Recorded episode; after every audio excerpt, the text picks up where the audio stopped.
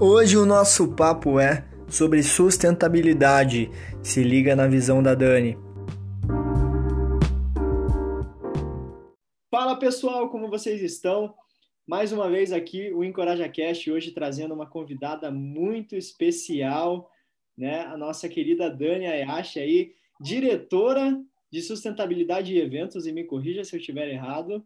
É muito mais que isso, né, Dani? É muito mais que isso. Então fique à vontade para se apresentar para a galera, contar para eles um pouquinho sobre a tua história, quem é você, tá bom? Fica à vontade. Olá, pessoal. É um prazer estar aqui com vocês. Felipe, que eu chamo de Fê, é um grande amigo. Vivemos várias aventuras juntos. Namchan, uh, temos várias lembranças, né, Fê? Oh, é um prazer estar aqui com vocês. Coisa boa, né? Sim, muito boa, muito boa. É, é, um prazer estar aqui com vocês falando de um tema que brilha meus olhos há muitos anos e que agora eu vejo tomar uma importância enorme, né, que é o tema da sustentabilidade. É, mas nem sempre foi o tema que eu cuidei. Enfim, eu eu estou na Mchan pela segunda vez há 21 anos. Esse ano eu faço 21 anos de casa, mas eu fui trainee há mais de 25 anos atrás. E depois que eu saí da Amcham, eu era muito jovem, muito mais jovem do que eu sou hoje, e eu saí da Amcham, fui morar nos Estados Unidos, voltei, trabalhei anos no mercado financeiro, porque naquela época, quem tem a minha idade sabe, na época, nos anos 90, tinha muito essa coisa de procura pelo mercado financeiro. E foi uma experiência excelente, que hoje, inclusive, ainda eu estou colhendo frutos é, de ter passado um tempo no mercado e ter entendido como é que funciona fluxo de capitais, como é que funciona é, investimentos, estrutura de carteiras, então foi muito legal. E aí, o último banco que eu estava é, trabalhando, o presidente da Mchan, na época, me convidou para voltar. E eu voltei e aí logo já comecei a cuidar de um produto da Amchan que chama Prêmio Eco, é um prêmio de sustentabilidade que continua vivo há 38 anos, que é um prêmio, é a maior ferramenta de reconhecimento de práticas empresariais é, para sustentabilidade do Brasil. Então, assim, tá aqui é muito legal, porque é, é muito bacana falar desse tema, e eu acho que todo mundo que está eventualmente nos ouvindo já deve ter ouvido falar de sustentabilidade e, e mais recentemente desse termo, dessa sigla, que em português é ASG, em inglês é ESG. É, e aí tem muita coisa para a gente falar sobre isso. Aí eu vou deixar você você tocar. O que, que, você quer? O que, que você, que, que você acha que quem está ouvindo a gente vai se interessar em ouvir é, e eu espero que eu seja útil, né? Que realmente eu seja útil, é, compartilhando as minhas ideias. Maravilha. A Amchã foi a tua primeira oportunidade? Ou você, ou você já, já trabalhou em outros lugares antes de entrar na Amchã? Fê, eu, eu comecei a trabalhar na Amchã com 19 anos e eu vou fazer 50 esse ano. Então, mas não foi meu primeiro emprego, não. Eu fui criada para trabalhar. É, meus, meu pai é, vem de uma família libanesa, meu avô era um imigrante libanês que parou de trabalhar quando ele tinha pouca, parou de estudar com pouca idade, meu pai, para ajudar o pai a, no trabalho. Então, eu fui uma, uma mulher, né, naquela época, que fui criada para trabalhar. Então, tudo que eu queria na minha vida era trabalhar. Então, antes da Mchan, eu, eu, eu tinha feito vários bicos, assim. Uhum. É, eu trabalhei em loja, vendi roupa. Eu, eu, tudo que eu queria, eu comecei com 15 anos. Tudo que eu queria era trabalhar, ter minha independência. É, um pouco diferente dessa geração de hoje, né? Não, não que a minha seja melhor, não, mas era, era diferente, a vida era diferente. Então, resposta é não. Eu tinha, já tinha tido algumas experiências, mas no mercado corporativo, a Mchan foi meu, minha primeira experiência e muito marcante. Tanto que depois eu voltei e continuo, né? Sim, sensacional. E eu não sabia que você trabalhava, se você já tinha trabalhado no mercado de investimentos, você trabalhava em corretoras? Eu trabalhei na maior corretora do mundo da época, que era a Merrill Lynch. Trabalhava no private, no private banking. É, eu logo entrei, entrei para as cabeças, logo. E foi muito legal, porque me deu uma experiência incrível, uma visão global de como é que funciona, né? Esse mercado que hoje está bastante evoluído, né? Regulamentado, é bem diferente da minha época. E hoje tem muito interesse, você vê inclusive os jovens assim da sua idade muito interessados em investir, em como investir, né? Pensando no futuro. Então assim, num país como o nosso, né, que sempre a gente sempre está olhando o curto prazo, é interessante você ver esse movimento. Então foi muito legal trabalhar na Merrill Lynch. Depois a Merrill Lynch foi na década de, acho que nos anos mais para frente um pouco, 2009, se não me engano, é, a Merrill Lynch foi incorporada pelo Bank of America, hoje é Bank of America Merrill Lynch, se não me engano. Mas era a maior corretora do mundo naquela época, foi muito legal. E, tipo, você pegou a fase da, das ações em papel mesmo, ou não? Já era tudo no computador naquela, no, no tempo que você trabalhou? Não, já é. Agora você me pegou. Tipo, tinha aquela galera, é, entrava ali. Ah, mesa de operação, sim, sim. Sim, eu não trabalhava na mesa. Eu não trabalhava na mesa. Ah, tá. Mas sim, o pessoal, o pessoal na, na, na mesa, operando papel, operando ações, muito legal. E sim, eu peguei um, um momento de ascendência do mercado. Passamos por várias crises, eu me lembro a crise da Ásia é, em 2000 e 2007, se não me engano. Tivemos várias crises, mas assim, é, era um, um, um momento em que se ganhou muito dinheiro no mercado financeiro.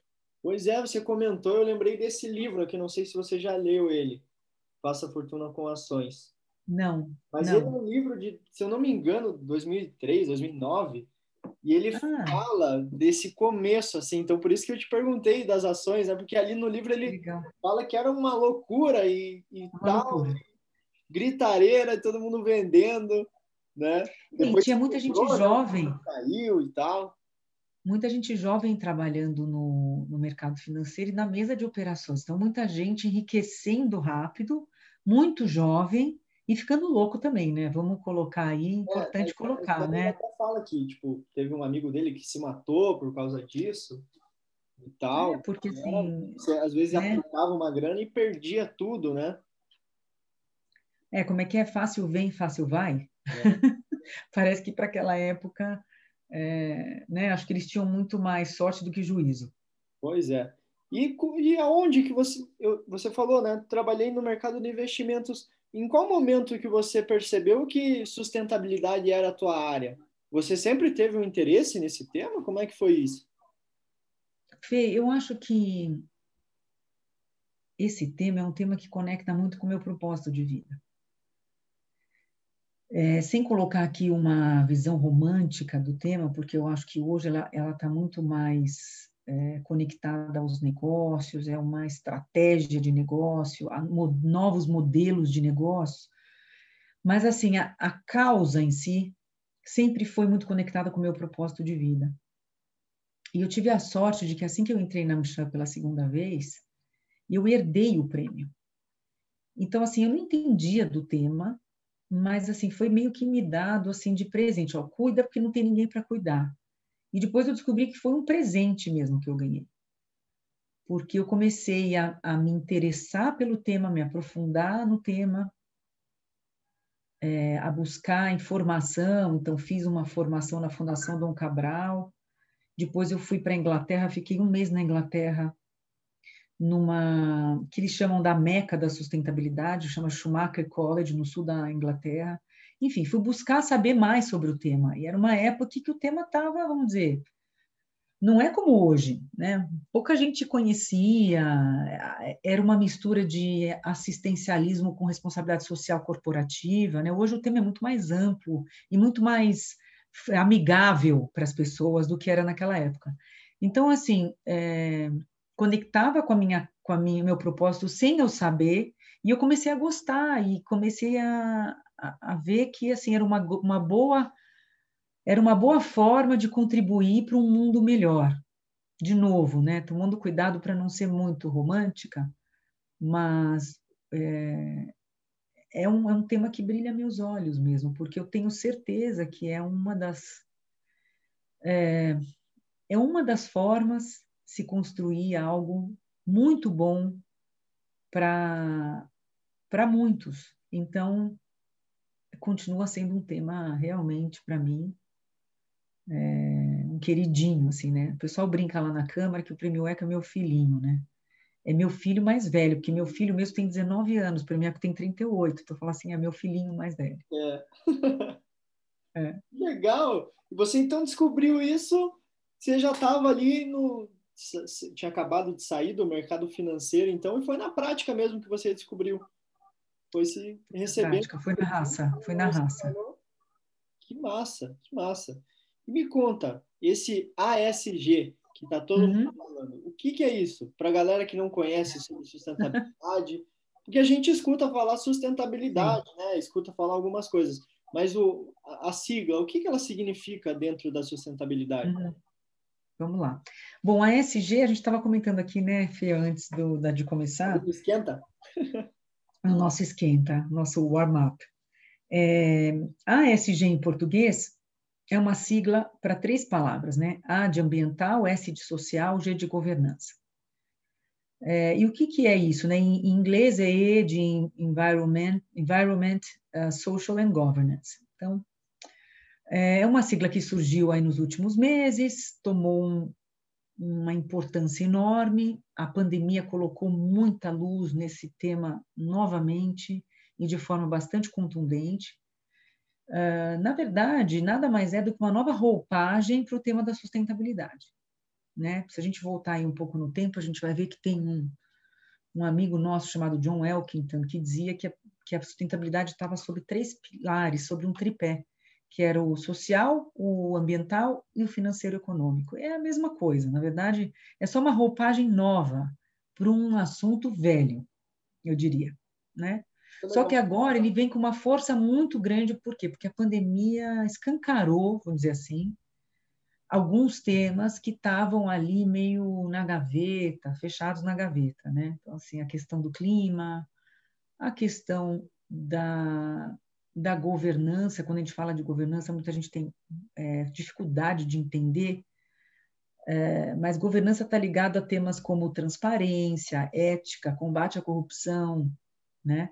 Então, assim, isso a gente pôde ver com a Lava Jato é, o, o, o, tamanho do problema, né? E que, assim, as empresas precisam, de fato, é, adotarem práticas éticas é, para, inclusive, sobreviverem no tempo. A gente viu muita empresa é, sendo, assim, muito prejudicada por conta de uma governança meio escusa, né, meio confusa.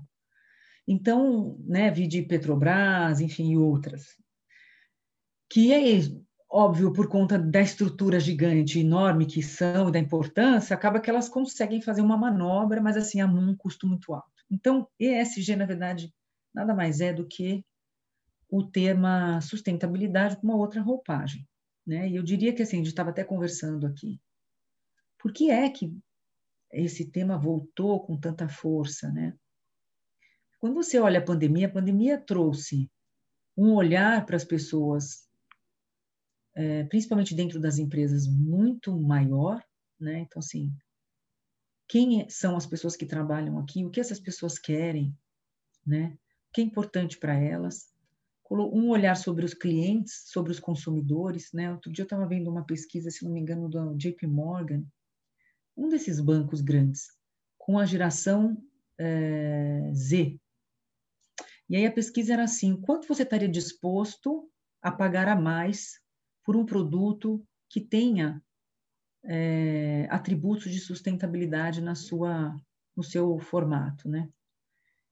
É, e assim, os números são impressionantes, 95%, né? Então, assim, é, quando você for avaliar uma empresa para trabalhar, quais são os uh, critérios que você vai usar para avaliar se aquela empresa é legal para você trabalhar ou não? E assim, todos eles diziam A empresa tem que ser ética, tem que estar preocupada com o meio ambiente, com as pessoas. Então, assim, sendo bem simplista, é, é uma questão de, necess... de sobrevivência. Não só é, do lado da matéria-prima que a gente estava conversando aqui, então, assim, Coca-Cola, 97% do produto é água. Se eu não olhar para a água e não ajudar a preservar, eu não vou ter matéria-prima para o meu negócio. E do ponto de vista do cliente, do público interno, então, assim, atração e retenção de talentos, porque essa geração que está vindo, a sua, né, e as próximas, vão ser os futuros, se não estão sendo já, consumidores, colaboradores das empresas. E, assim, o critério que você usa para selecionar se vai comprar ou não algo, se você vai trabalhar naquela empresa ou não, é totalmente diferente da minha geração, totalmente. Né? Eu queria trabalhar numa empresa. Tudo que eu queria na minha vida era ter um cargo numa empresa. Hoje em dia, não. Hoje em dia, assim, você analisa, você vê se a empresa tem eh, conexão com seus valores, se a empresa tem respeito com as pessoas, se a empresa é inclusiva, se a empresa é diversa. E até é mesmo é outra preocupação. Lá no, naquele cargo específico, né? Exato, Pô, exato. Tem, tem bastante coisa para fazer. Às vezes o cara prefere abrir mão de, de, um cargo maior por conta de vários motivos, né? Sim, mas assim, a demanda era completamente diferente na minha Exato. época, entendeu? E aí, para fechar, tem também o ponto de vista dos investidores. Eu acho que isso é que fez o tema, essa siglinha, essa sigla, tomar tanta importância, porque veio e está vindo uma pressão muito grande do investidor para que as empresas insiram conceitos de sustentabilidade na sua gestão, na sua cadeia produtiva, nos seus produtos, nos seus serviços, né? É, selecione e treine fornecedores baseados nos valores sustentáveis. Por quê? Porque isso, para o investidor, vamos lá, se ele vai lá botar X de dinheiro na sua empresa, ele vai recomendar as ações daquela empresa para os clientes. Ele olha hoje, é tudo, it's all about risk. É isso. É isso, né? Olhando do ponto de vista do mercado financeiro, do investidor, é risco. Bom, vamos lá. Eu boto dinheiro aqui, digo para o meu cliente que essa empresa é boa, que ela é sólida. E dali dois anos acontece um desastre ecológico, ambiental. E aí, o preço da ação que era 100 foi para 30. Então, você entende, assim, o que mudou foram os critérios de avaliação das empresas do lado do investidor. Então, o investidor está pressionando as empresas para: olha, vocês precisam se adequar, vocês precisam dar para mim a segurança que eu preciso para poder recomendar as ações de vocês, senão não vou. Então, é uma questão de, é uma pressão, e eu acho que quando chegou no investidor, aí não teve mais jeito. Por isso é que a ESG está pipocando em tudo quanto é lugar. E essa pressão é super interessante, né? Porque cria uma competição entre as empresas para quem dá mais atenção para esse tema, né? E isso é super benéfico para todo mundo. Então é muito é, interessante. Né? Eu acho que vai além de colocar atenção, né? É assim, quais são os mecanismos que você está adotando? Então não adianta também fazer para inglês ver, não adianta, porque porque não, não cola não cola. Hoje tem uma série de ferramentas e mecanismos que o mercado oferece para você, de fato, analisar, primeiro, o seu negócio, e segundo, o que, que você vai fazer para se adaptar. E não é se adaptar à lei, porque é mais do que atender às legislações, entende? É muito mais que isso. Tem que estar dentro do negócio, tem que permear a empresa como um todo, tem que ser algo que está no DNA, tem que estar tá na missão, tem que estar tá na visão, entende? Tem que ser top-down. Não adianta ser um grupo de funcionários que acha esse tema importante, que fica lá batendo na porta do CEO falando: olha, nós temos que fazer isso. Nós temos... Não adianta, não adianta. Tem que ser de cima para baixo. Tem que ser algo, né? Se é uma empresa multinacional, tem que vir da matriz, entende? É, tem que, o CEO tem que falar disso, tem que saber falar disso, e tem que incentivar prática, as práticas, a inserção dos conceitos dentro da gestão, entende? Então, é, é isso, chegou uma hora que ou vai ou, não, ou, ou racha, entendeu? Sim.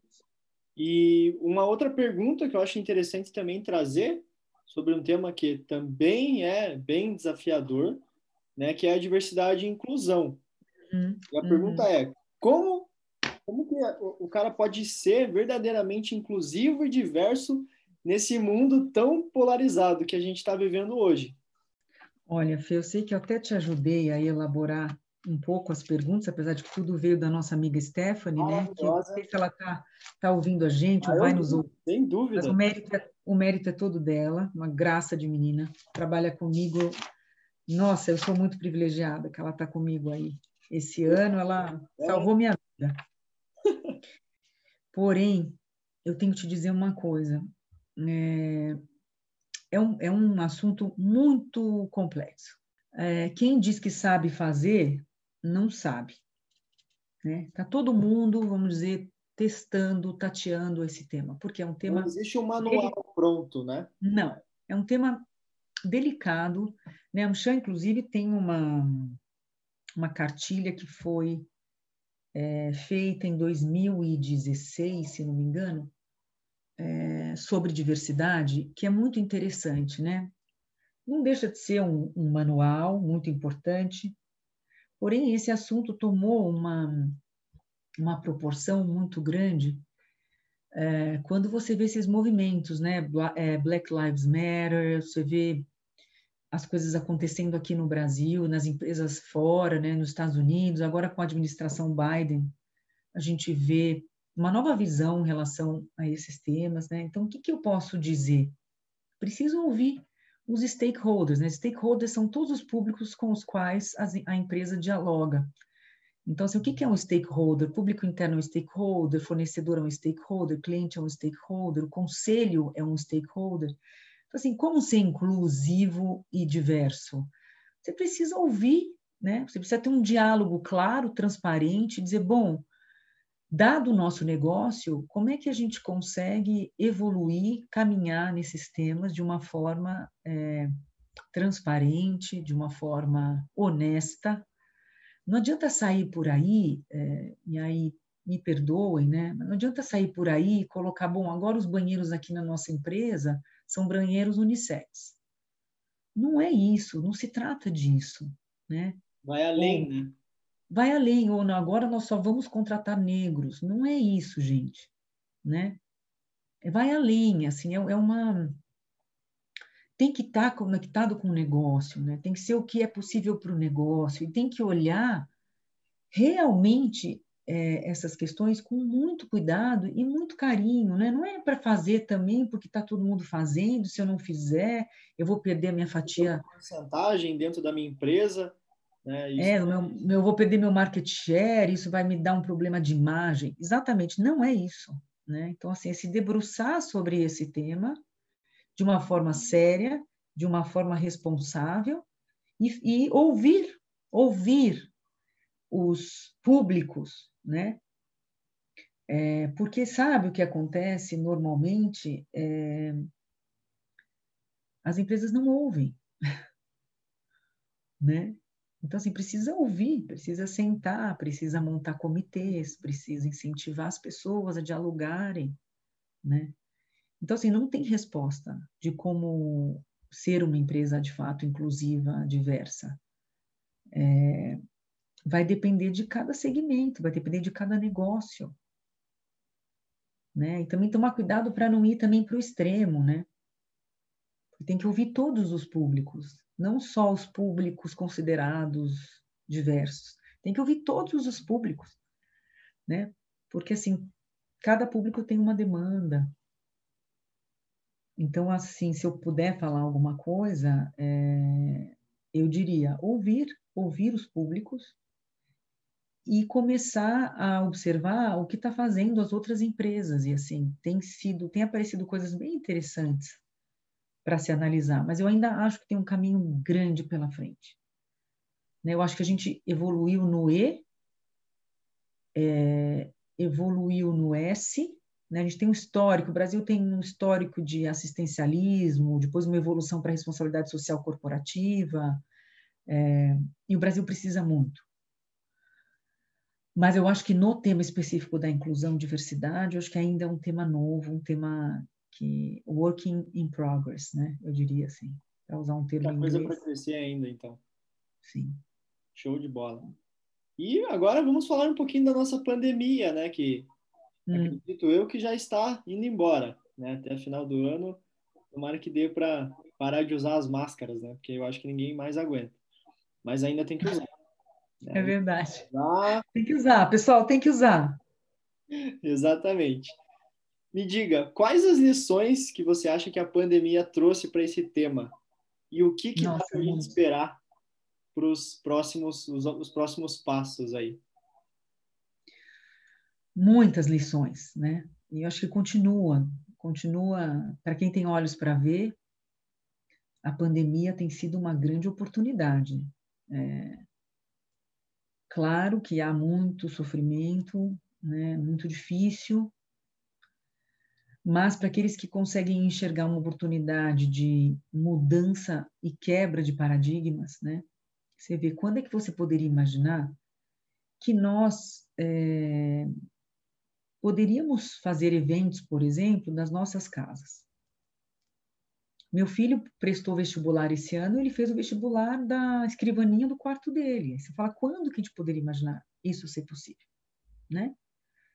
Então, assim, as lições acabaram com as barreiras, é, observo no Prêmio Eco esse ano nós, nós é, criamos uma categoria nova, que é uma categoria de reconhecimento de práticas empresariais no combate à, à Covid-19.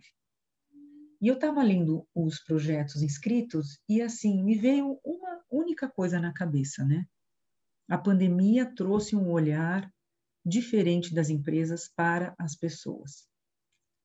Então, assim, a valorização das pessoas não só quem trabalha, né, o público interno, mas assim, os nossos clientes, né, o que, que eu posso fazer, o que, que meu produto tem, é, meu produto é algo que faz a vida das pessoas melhorarem, né? Então, assim, um olhar para as pessoas, essa é uma outra lição. Uhum. Outra coisa que eu acho que a pandemia trouxe, e que eu vejo muito nos projetos do, no Prêmio Eco, é que, sem dúvida nenhuma, a pandemia acelerou os processos de inovação dentro das empresas. Isso é claro, é claro. Então, assim, é, coisas que demorariam, sei lá, dois, três anos, foram feitas em quatro meses. E foram feitas por um times qualificados que conseguiram entregar. Então, assim, não é que você fala assim, ah, foi feito meia boca. Não, não. Então, assim, tem muita lição para ser tirada, né?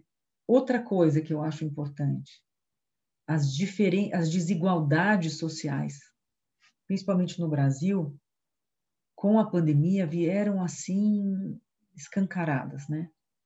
Então, nós precisamos combater as desigualdades, porque senão nunca a gente vai ser um país inclusivo, justo, né? Que cresce, que gera, é, que gera valor, né? Então, assim, precisa olhar. E precisa olhar a questão do clima também, porque, gente, quando você vê. É, eu me lembro alguns dias assim da pandemia que realmente estava todo mundo em casa, né?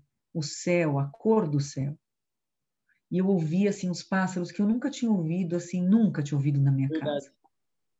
Aí apareceram assim uns, uns, uns animais na, no, nos oceanos, né? As pessoas começaram a ver não sei se um, um pássaro lá na, na, na Itália, também que nu, nunca mais ninguém viu. Então, assim, gente, o que, nós estamos fazendo da nossa vida? Né? Então, a gente nunca teve tão dentro de casa e nunca tivemos tão conectados com as pessoas. Olha que interessante. Então, assim, mostrou que essa vida maluca que a gente vivia e que a gente, muita gente está querendo voltar a ter, é, que qual era o propósito? Qual é o nosso propósito enquanto pessoas? Qual é a nossa contribuição? O que, que a gente está fazendo aqui? Né? A gente não está aqui só para ganhar dinheiro, criar as nossas famílias, nossos filhos. Nós estamos aqui para contribuir de fato com a vida de outras pessoas. Então, assim, a pandemia trouxe um olhar, um olhar de compaixão para as diferenças, para o sofrimento, sabe, das pessoas, assim. que, que eu estou fazendo aqui? Um questionamento. Pessoas que sim, se mudaram, foram para o interior, né, mudaram de carreira. Quantas pessoas que eu conheço que mudaram de carreira durante a pandemia? Uma coisa impressionante, mas não é que foram desligadas. Não, elas simplesmente decidiram que elas não queriam mais ter aquela vida. Então, isso, assim, isso vai continuar. Fê, isso vai continuar. Você vai ver. É um movimento que não tem volta. Você acha Voltar que pra... não, não vai existir um vamos voltar da pandemia, vamos voltar ao que era antes? O que era uhum. antes já não vai mais ser agora, né? Já foi, já passou. Já foi. O que era, já foi. E é legal Agora, você falou é. do autoconhecimento, né? A galera em casa teve mais tempo para olhar para si próprio, para se conhecer melhor, porque naquela correria do dia a dia, trânsito, estresse, a, a pessoa uhum. acaba ficando meio, sei lá, bitolada na, naquela rotina e acaba, daí chega em casa cansado, só Sim. tem tempo no final de semana e eu acredito que às vezes é um tempo muito curto para ela começar a olhar para ela. É mais um descanso do corpo para ela voltar de novo para aquela correria louca que é, né? E, e agora a galera está conseguindo olhar mais para si, se autoconhecer, entender o que gosta, o que não gosta e por que está aqui, né? E o que, que pode fazer para melhorar, né? Isso Exatamente isso. Bastante. Não tem volta, gente. E assim, é um processo de humanização, eu diria.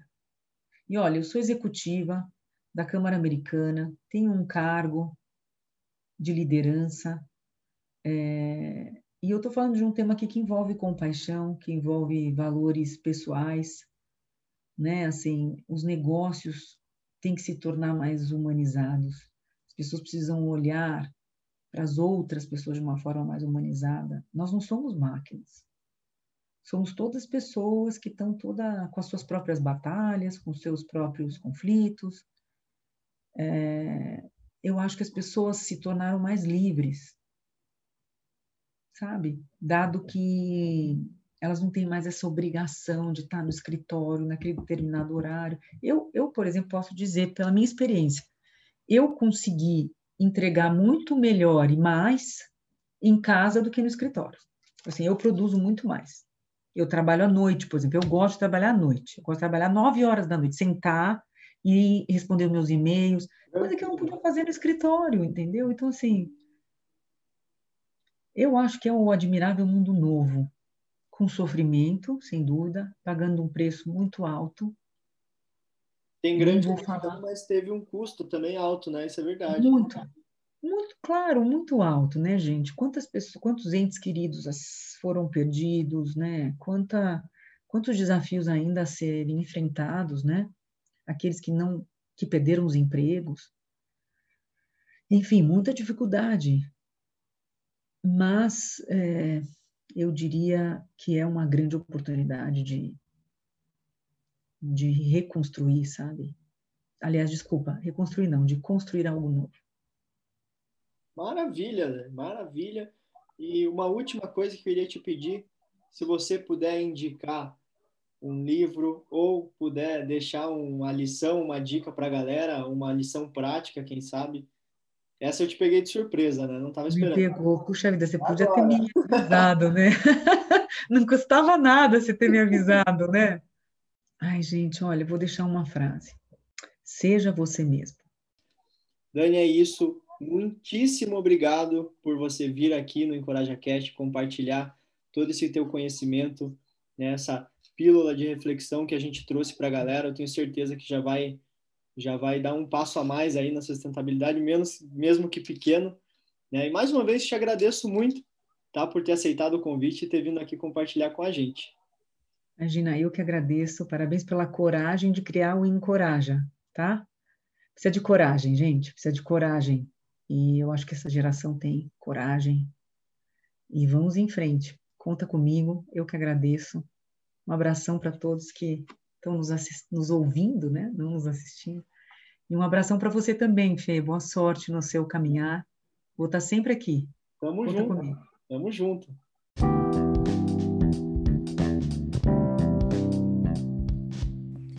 Então é isso, galera.